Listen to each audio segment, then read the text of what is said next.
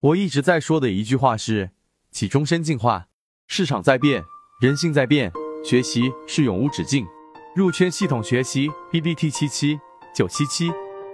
很多人去研究 K 线的形态，却没有去研究到底是什么样的这一个内容，什么样的东西推动了 K 线走出了他想要的形态，也就是没有追本溯源去找到根基。那么今天呢，我们花三分钟来给各位去简单的讲一讲我们理解的这一个根基，也就是资金的分类。那么资金其实它本身有不同的这一种分类，例如说它有一些资金负责拉升，有一些资金负责打压，有一些资金负责长线布局，有一些资金负责拿筹码控盘等等。所以你应该去了解到的是。你自己的操作模式当中，到底哪一些资金是值得你去跟随的，并且它的节奏是怎么样的？举个例子，从前面几个视频里面我们一直讲过的水井坊，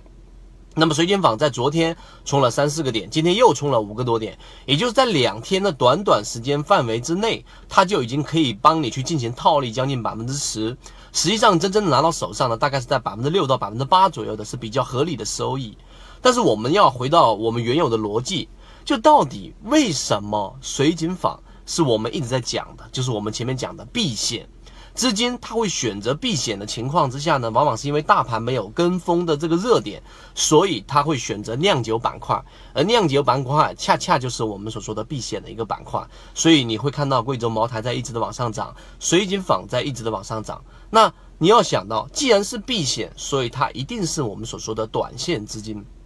于是，水晶坊在很多我们在直播过程当中，很多人学到的这一种操作模式当中，往往都是以。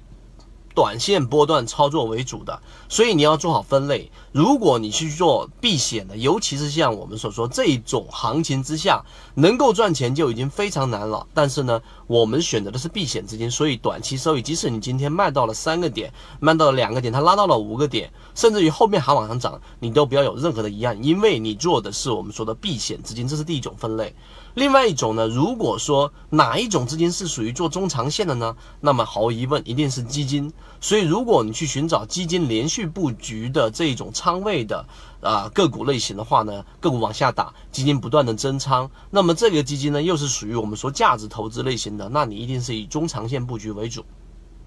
我们再举几个例子，例如说我们说的三季报，现在三季报是我们几乎每次直播给各位一直去强调的一个重点，因为三季报数据已经全部公布完毕了，我们可以寻找到散户数量大幅减少，然后我们可以找到散户筹码密集非常非常集中的这一种个股。因为散户是我们所说的这种股东里面的百分之九十九都是散户，那么当上涨过程当中，甚至于下跌过程当中，散户数量却在大幅减少的，意味着越下跌散户越少，越少筹码越密集，那么这样的个股反弹起来的力度就会非常大。那么我们三季报已经在不断不断进行整理了，这个在我们直播过程当中会陆陆续续给各位去进行公布。那么。